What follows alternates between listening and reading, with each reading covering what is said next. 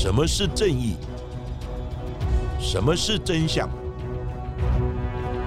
跟着台湾建士权威阿善师，重返那些离奇、轰动的命案现场，请听阿善师的见识实录。各位听众朋友，大家好，欢迎收听今天的阿善师的见识实录。我是见识专家阿善师谢松善。大家好，我是子荣。在上集的节目当中，我们讲到了亲人间的亲密关系，如果跨越了那条线，就可能会产生问题，导致身心危害，甚至被害身亡。而我们在第六十三集的节目当中，也跟大家分析过催生台湾家庭暴力防治法的案件，也就是邓如文的杀夫案。邓如文因为在十五岁就惨遭林阿奇多次的强暴怀孕，而被迫结婚。婚后与他的家人、孩子长年以来都受到了林阿奇的家暴、殴打，甚至将孩子丢到启动的洗衣机之内，导致重伤。不堪青年家暴凌辱和压力的邓如文，在民国八十二年间，就趁着她的老公林阿奇在守岁时，拿着铁锤亲手结束了他的生命。不过，因为当时的法令规定不足，让受家暴者求助无门，才因此犯下大错。在事件爆发之后，也催生了家暴法的诞生，台湾也成为了亚洲第一个实行家暴法的国家。而家暴法从民国八十七年六月上路至今，也将届满二十五年。家暴法是不是真的能够保护受害者及家庭呢？是否真的能够成为了强大的保护伞，不让憾事再次发生？不过，至今的法律上还有许多可以更加完备的地方，像是在民国一百零七年，高雄前镇区就发生了一起家庭悲剧，起因也跟家暴有关。丁姓男子身为一家之主，无故消失多日，但是家人却不见慌张的神色，反而是当地的远警发现了端倪，也揭发了这一起母亲教唆儿子杀父、尸体冷藏冷冻柜的一个惨案。而到底丁姓男子是怎么样对待家庭，导致悲剧案件的发生？案件又是如何峰回路转的找到真相的呢？阿善师，是的，这一起案件原本大众的目光。都是放在可怕的冰柜藏尸的手法，还有家暴下的悲剧故事。不过，在检警仔细的侦办过程当中，也透过了鉴识和法医的专业，也找出了真正的凶手以及杀人的动机。这一起冰柜的藏尸案件是发生在民国一百零七年六月，于高雄前镇区的一栋透天民宅当中。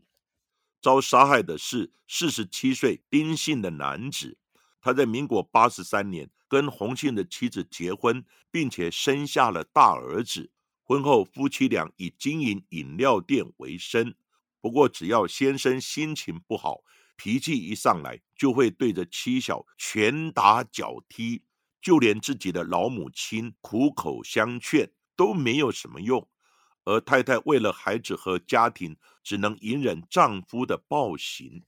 不过，夫妻俩在民国八十六年离婚之后，丁姓男子又要求复合，两人重修旧好，又在八十九年再次的登记结婚，之后也再生下了两男一女，共组成了六人的大家庭。为了维持家计，夫妻两人还曾到槟榔摊。以及云林的六亲等地来工作，最后还是回到原本经营的饮料店，继续的来做生意。不过再婚之后，丁姓男子开始挥霍无度，除了常上酒店、出入赌场、游乐场所之外，甚至于也在外面结交了小三，生活开销越来越大，因此也常常跟婆婆来借钱应急。但是如果先生缺钱花用的时候，又会心情不好，就开始对妻小家暴、殴打，最后也让自己走向了死亡之路。虽然洪姓妻子也曾经向警方求助，也被通报是高风险家庭，但是在丁姓男子和警方表达悔意之后，警方也没有继续追究。不过，道歉之后的家暴问题依然没有改善，而且后续知道，只要太太报警，一家人就会被教训得更惨。在民国一百零三年间，丁姓男子继承了父亲价值三千一百一十八万元的房产，还有土地等遗产，并且陆续变卖掉房产变现之后，再投资经营水产的生意。突然获得大笔遗产的他，开始更加的挥霍无度，每天百万名车代步，酒店的花费也越来越高。曾经豪气的在一周之内就花掉了将近百万元。尽管拥有大笔的遗产，但这样无度的花费也完全无法支应。在最后，他又将投资的水产收掉，卖掉房子，就连经营多年的饮料店也卖掉，只为清偿大部分丁姓男子的借款。而洪姓妻子和他的大儿子对他在短短的时间之内败光祖产感到非常的不满。在散尽家产之后，丁姓男子突然的奋发向上。开始跟老婆一起摆摊，卖起十元的寿司，用着手工的方式，一个一个包寿司，十元十元的卖，安分守己的慢慢来赚钱。他也不再跑酒店挥霍，跟太太的感情也越来越融洽，工作、家庭以及生活，看似一切都回归了正轨。不过，在一百零七年六月间，丁姓男子。却突然失去了行踪。更诡异的是，丁姓男子的家人却也没有任何紧张的反应，他们也没有主动的报警。而最后发现一切不对劲的，竟然是当时在辖区内派出所所服务的员警，叫做潘明煌。因为丁姓男子他有家暴的前科，在辖区内属于高危机列管的人口。而他就是远景潘明煌主责辅导的对象，平时就时常跟他有联络，关心他的近况，也会时常打电话联络。而且丁家的透天厝就在派出所附近而已，所以呢，潘姓远景对丁姓男子的生活作息、工作的状况以及家庭的情形十分的了解。但是突然之间，潘明煌就联络不上丁姓男子。平常经过丁家透天厝的时候，也常常会看到丁姓男子的出入。不过奇怪的是，竟然有大概一两周的时间都不见他的踪影，电话也联络不上。潘明煌只好直接找上门来问个清楚。因为前阵子潘明煌在和丁姓男子聊天的时候，他才表示自己的寿司店生意大有起色，想要扩大来经营，打算也想买新的冷冻柜来冰更多自己制作的寿司来贩卖。没想到这就是他们两个最后一次见面和聊天之后，丁姓男子就无故的消失了。询问洪姓妻子丁姓男子去向的时候，她只跟远景表示说，前阵子丈夫突然要去屏东办点事，之后人就离开了。不过他的手机没有带，车也没有开，只穿着短裤和拖鞋就出门了。到底人去哪里了呢？这也让远景感到怀疑，因为一般来说，家人长时间外出不可能不进行联系，而且也不见家人紧张的模样。潘明煌就心想，丁姓男子的失踪可能不单纯。没想到，在隔几天之后，洪姓妻子又打电话来给远景潘明煌。她说，她的丈夫之前曾经有把一笔两百万元的现金寄放在另外一名蔡姓的朋友那边。那因为目前的生活开销需要用到这笔钱，而且刚好远景也认识这一名的蔡姓朋友，所以希望远景可以帮忙把他把钱拿回来。这样不寻常的要求，其实也让潘明煌的心里更加的不安。潘明煌也观察到，自从丁姓男子失踪之后，丁家的透天厝一楼的铁卷门就再也没有开启过。原本丁家的人常常都会有一楼的大门来进出，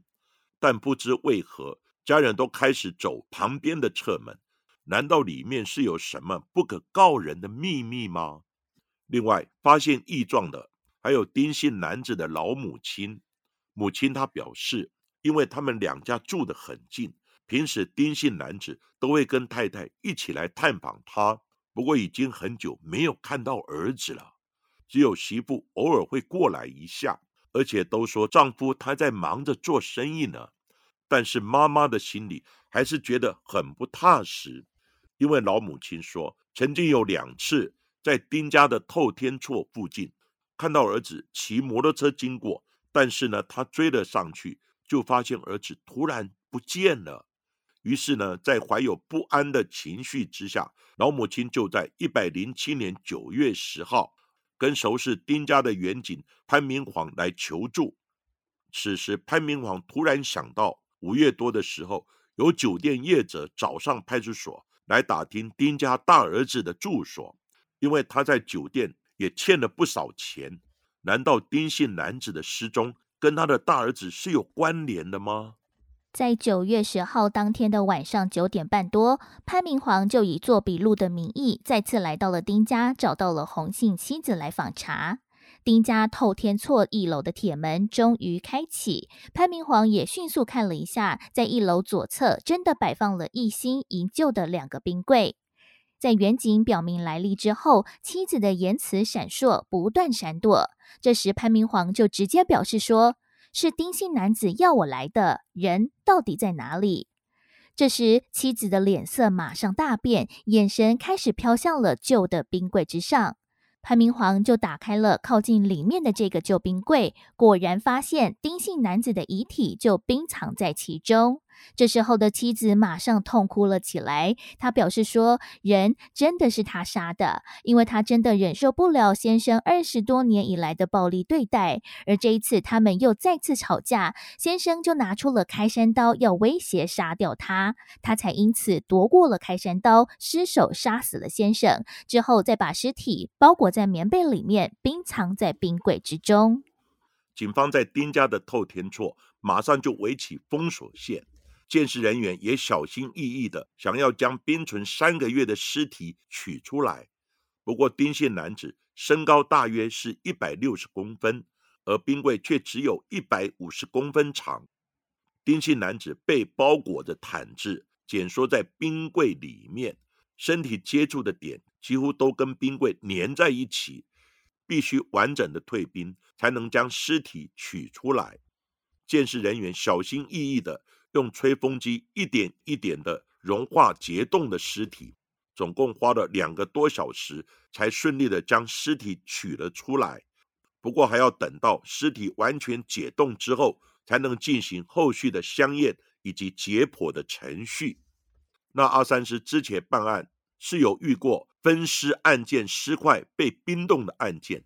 但是呢，我没有看过整个尸体呢被冰冻的情况。其实尸体在冰冻之后，无论是要香验或解剖，都必须要先退冰，而退冰的过程呢，都会产生了多量的凝结水，而水对基证都会有稀释或破坏的作用。所以呢，一般鉴识人员在尸体呢要进入冷冻之前，最好呢是已经完成尸体相关的采证动作，譬如说尸体上面粘附的毛发。或是纤维等唯物的采证，以及呢要帮死者剪指甲、找凶手的皮屑等等。当然呢，在尸体解冻之后，相关的尸体香验或解剖所见，以及呢取样送实验室化验的结果，还有先前现场勘查所得，以及呢调查人员查访的资讯等，我们都必须综合起来，因为呢这些讯息对案件的分析研判。以及后续的侦查破案也是非常的重要，因为犯罪侦查本来就是科技的整合与团队的合作才能成功的，所以呢，即使尸体因为冰冻而影响采证，但是呢，条件就是如此，警方也无法改变，那就只有靠其他的基证来协助破案喽。不过，远景却对红杏妻子的说法感到非常的怀疑，因为红杏女子的身材很瘦小，有可能夺取丈夫手中的开山刀，并且将他砍杀身亡吗？那她又是如何将尸体自己搬进冰柜之中的呢？如果有共犯的话，那会是谁呢？面对远景询问怎么杀他、杀他几刀、怎么从三楼的案发现场一个人扛尸体下楼等等的犯案细节，洪姓妇人都说不知道，避而不答。远景潘明煌就觉得这起案件一定跟他二十四岁的大儿子有关，就叫儿子一起来问案。远景最后也突破了大儿子的心房，他终于坦诚，他受不了爸爸长期的家暴。那天看到了爸爸在打妈妈，爸爸还拿着刀子扬言要杀人，所以他才夺过刀子来砍杀。大儿子还秀出他右手虎口上的刀伤，说这是当时夺刀时的伤口。不过母女俩这样的说辞，明显跟香艳的结果大不相同，因为尸体会说话。在取出尸体的隔天，尸体经过完全解冻之后，检警和法医才开始进行遗体的相验工作。因为尸体在冰柜里面已经冰存了有九十九天，衣服和尸体几乎是粘在一起。在剪开衣服之后，才渐渐还原尸体的本貌以及案件的真相。检察官和法医也发现许多与母子俩证词不一的地方。第一点，按照母子的说法，是因为在激烈吵架的状况之下，儿子才夺刀砍杀父亲。不过，照理来说，在冲突拉扯的情况之下，死者身上应该会有防御性的伤口，不管是双手外侧、内侧或虎口等处都可能会有。但是呢，法医在尸体身上却找不到任何的防御伤，伤口的部分也全部集中在。尸体的上半部、颈部以及胸口，还有肺叶等地方。第二点，除了致命的左胸口和右颈部的两处刀伤之外，尸体上还有被棍棒打伤的痕迹，头部和双脚都有多处的钝击伤。一般来说，行凶时不可能一人拿着多样的凶器，所以呢，研判行凶的歹徒至少有两人以上。法医验尸的证据明显跟母子俩的说辞不同。检察官研判，丁姓男子可能是在没有防御、没有抵抗的情况之下遭到了突袭，根本不是因为爸爸打妈妈，儿子才因而反击而造成的悲剧事件。依据阿善师的办案经验，在法医学上，从死者身上的伤痕位置、方向以及生前等。是可以判断杀害时候死者是否清醒着，他有无被控制，有无抵抗，以及凶手跟被害者相对的位置等等。那凶手是惯用左手或右手，再加上现场的血迹形态分析，就可以大致回溯推论凶杀案发生的经过、杀害的方式、姿势以及位置等等，再来比对嫌犯的供词。就可以判断他讲的是否真实，以及推论他犯罪的动机等等。那如果被害者身上有多处不同凶器的伤痕，一般呢都会认为凶手应该有两人以上。但是呢，这也不是绝对的，因为呢有可能用棍棒打他之后，再用刀子呢来杀害他。还有，如果凶手的身材是瘦小，而被杀害者身体呢是魁梧的。所以呢，很多人认为那应该是有共犯，或是呢凶手要同时杀害两个人以上，那应该都不太可能。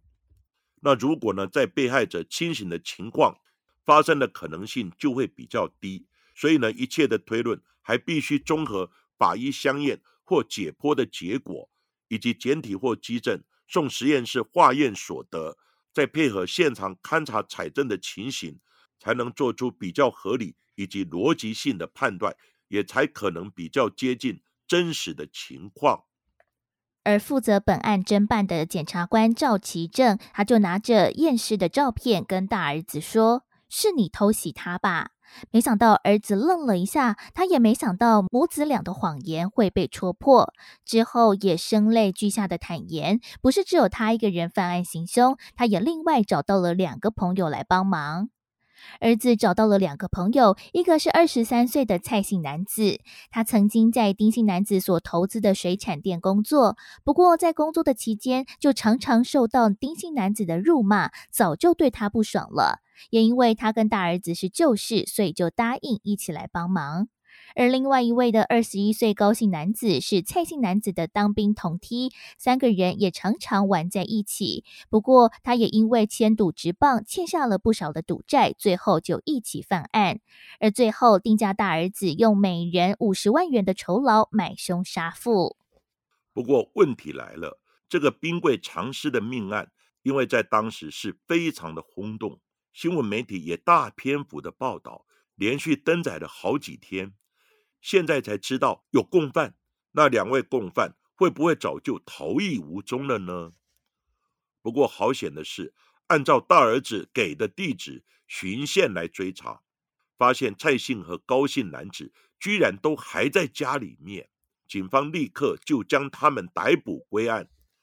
因为当时丁家的大儿子曾经承诺他们，他们两人是收钱办事，绝对不会供出他们。所以两人尽管看见新闻大幅的报道，但是却依然安稳的待在家里面。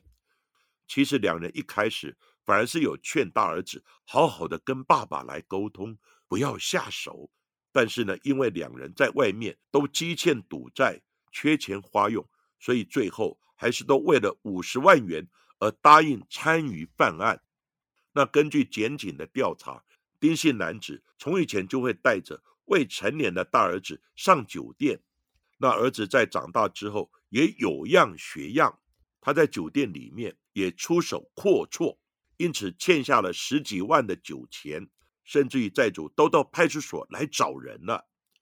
因为急着要还钱，所以儿子才会觊觎父亲寄放在朋友那儿的两百万元的现金，再加上父亲长时间对妈妈还有其他的弟妹家暴。因此才会一不做二不休，干脆买凶杀父，解决常年的家庭问题。不过，一刚开始出来顶罪的洪姓妻子，到底在这起案件当中参与的程度又有多少呢？洪姓女子始终不愿意对检警松口，经过多天的动之以情之后，才还原了事件的真相。因为她受不了丈夫长期的家暴，早就想要把他杀掉了。不过因为孩子，只能持续的隐忍。而丁姓男子对于子女的管教也是十分的严格，只要心情不好，或者是孩子犯了一点小错误，就会言语辱骂，甚至动手。小女儿在两岁的时候，也因为不吃饭，就被用鸡毛掸子打到双脚都是伤。而儿子小时候因为想要买气球，爸爸不准，在吵闹之下，甚至用脚踹、用安全帽来打孩子。而他十七岁的二儿子，因为爸爸长期的摧残，导致精神压力过大，情绪不稳定，最后选择中辍在家。因为种种的家庭问题，变成压垮了妻子的最后一根稻草，只想要找个机会让这名恶魔消失。在一百零七年五月某次。丁姓男子再度的施暴，妻子就带着其他的三名孩子到了已婚而且也搬出去住的大儿子家中来躲藏。母亲也表示，她已经忍无可忍了，一定要想办法让丈夫从生活中消失不见。大儿子也同意妈妈的说法，原本的提议是要两名未成年的弟弟来动手，因为这样子刑期会比较低。不过呢，遭到妈妈的反对，最后呢才会提议找认识的蔡姓和高姓的朋友来一起下手。在六月四日凌晨，大儿子和两名朋友先到丁家的二楼房间里面来商讨该如何行凶，最后决定趁爸爸熟睡的时候压制住他，并且用抱枕将他闷死。到了早上八点多的时候，等妈妈送弟弟妹妹上学之后。三个人就开始行凶。九点多的时候，三人先上到三楼丁姓男子的房间，趁着爸爸熟睡的时候，先用湿毛巾遮住他的口鼻，再用抱枕闷住脸部。虽然他们也压着爸爸的身体，不过丁姓男子还是不断的挣扎，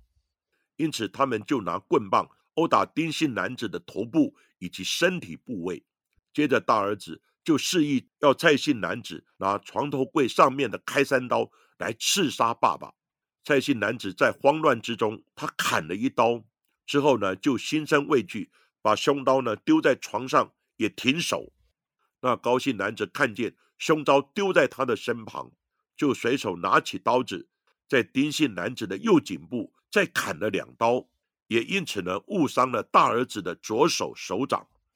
丁姓男子因为右颈动脉遭砍断，以及颈部的穿刺伤造成气胸，还有大量的出血，导致当场死亡。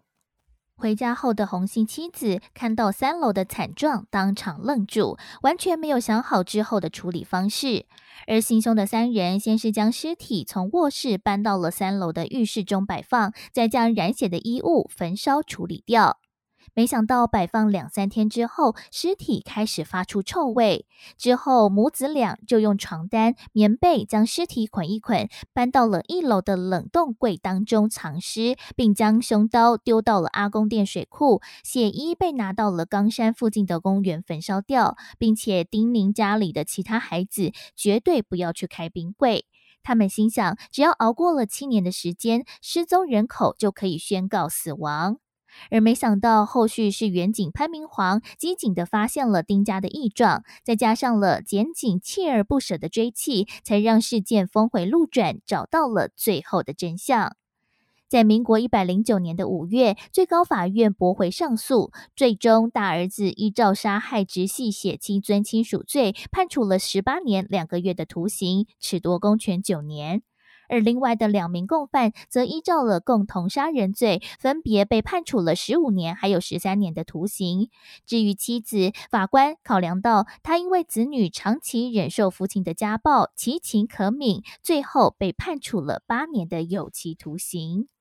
对于这一起冰柜藏尸的家庭悲剧，阿善师常说一句话：每一个命案的发生，被害者都是用生命的付出，塑造一个道场。来让办案人员研究、推论以及破案，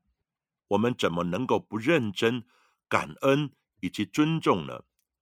凡是有人的地方，就有可能会有冲突，也就可能会发生犯罪。而且每一个案件的背后，都有让人感慨或心酸的故事，尤其是亲属之间手足相残，或是父母亲与子女之间的冲突。甚至于导致杀害，最令人不胜唏嘘。当然，案件发生的因素有很多，但是归纳起来，不外乎是家庭暴力、相处不和，或是财产争夺等等。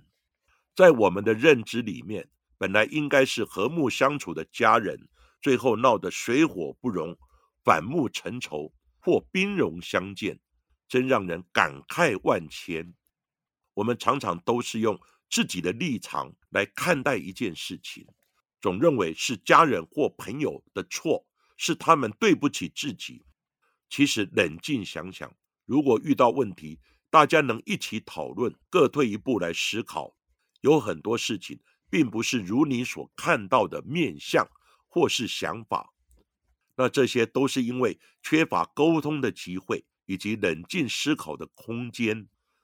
等到呢冲突发生。情绪失控，造成不幸的悲剧之后，这些人大多都会对自己在冲动之下失去理智的行为后悔不已。所以呢，阿善是认为，任何的家庭成员、亲属或朋友之间的冲突或是问题，应该找长辈或朋友或公正人士来一起协调沟通。如果沟通不成，再诉诸法律的诉讼。但是大家都必须尊重法庭的裁决，否则事情就没完没了，永无安宁之日。试想，如果大家都各退一步，稍微吃亏一点，事情真的也没有那么严重。但是如果发现家人有精神或情绪方面的问题，那阿三是建议就是协助送医，请求专业的医疗，并给予关注以及多多的陪伴。如果最后还不能解决，那就只有尽量离开这个情境，避免直接的冲突以及憾事的发生。而最后，案发的这一栋位在高雄前镇区的透天厝，屋主王姓男子在租给丁家之前，才花费四百多万元重新整修。没想到之后发生了如此重大的命案，让千万房产变成了凶宅，价格也直直落。王姓屋主因此提告索赔，法院也判处洪姓妇人等四人必须共同赔偿三百一十五万。之后，屋主也委托中介出售凶宅，虽然吸引不少购屋族来上门，但是迟迟没有成交。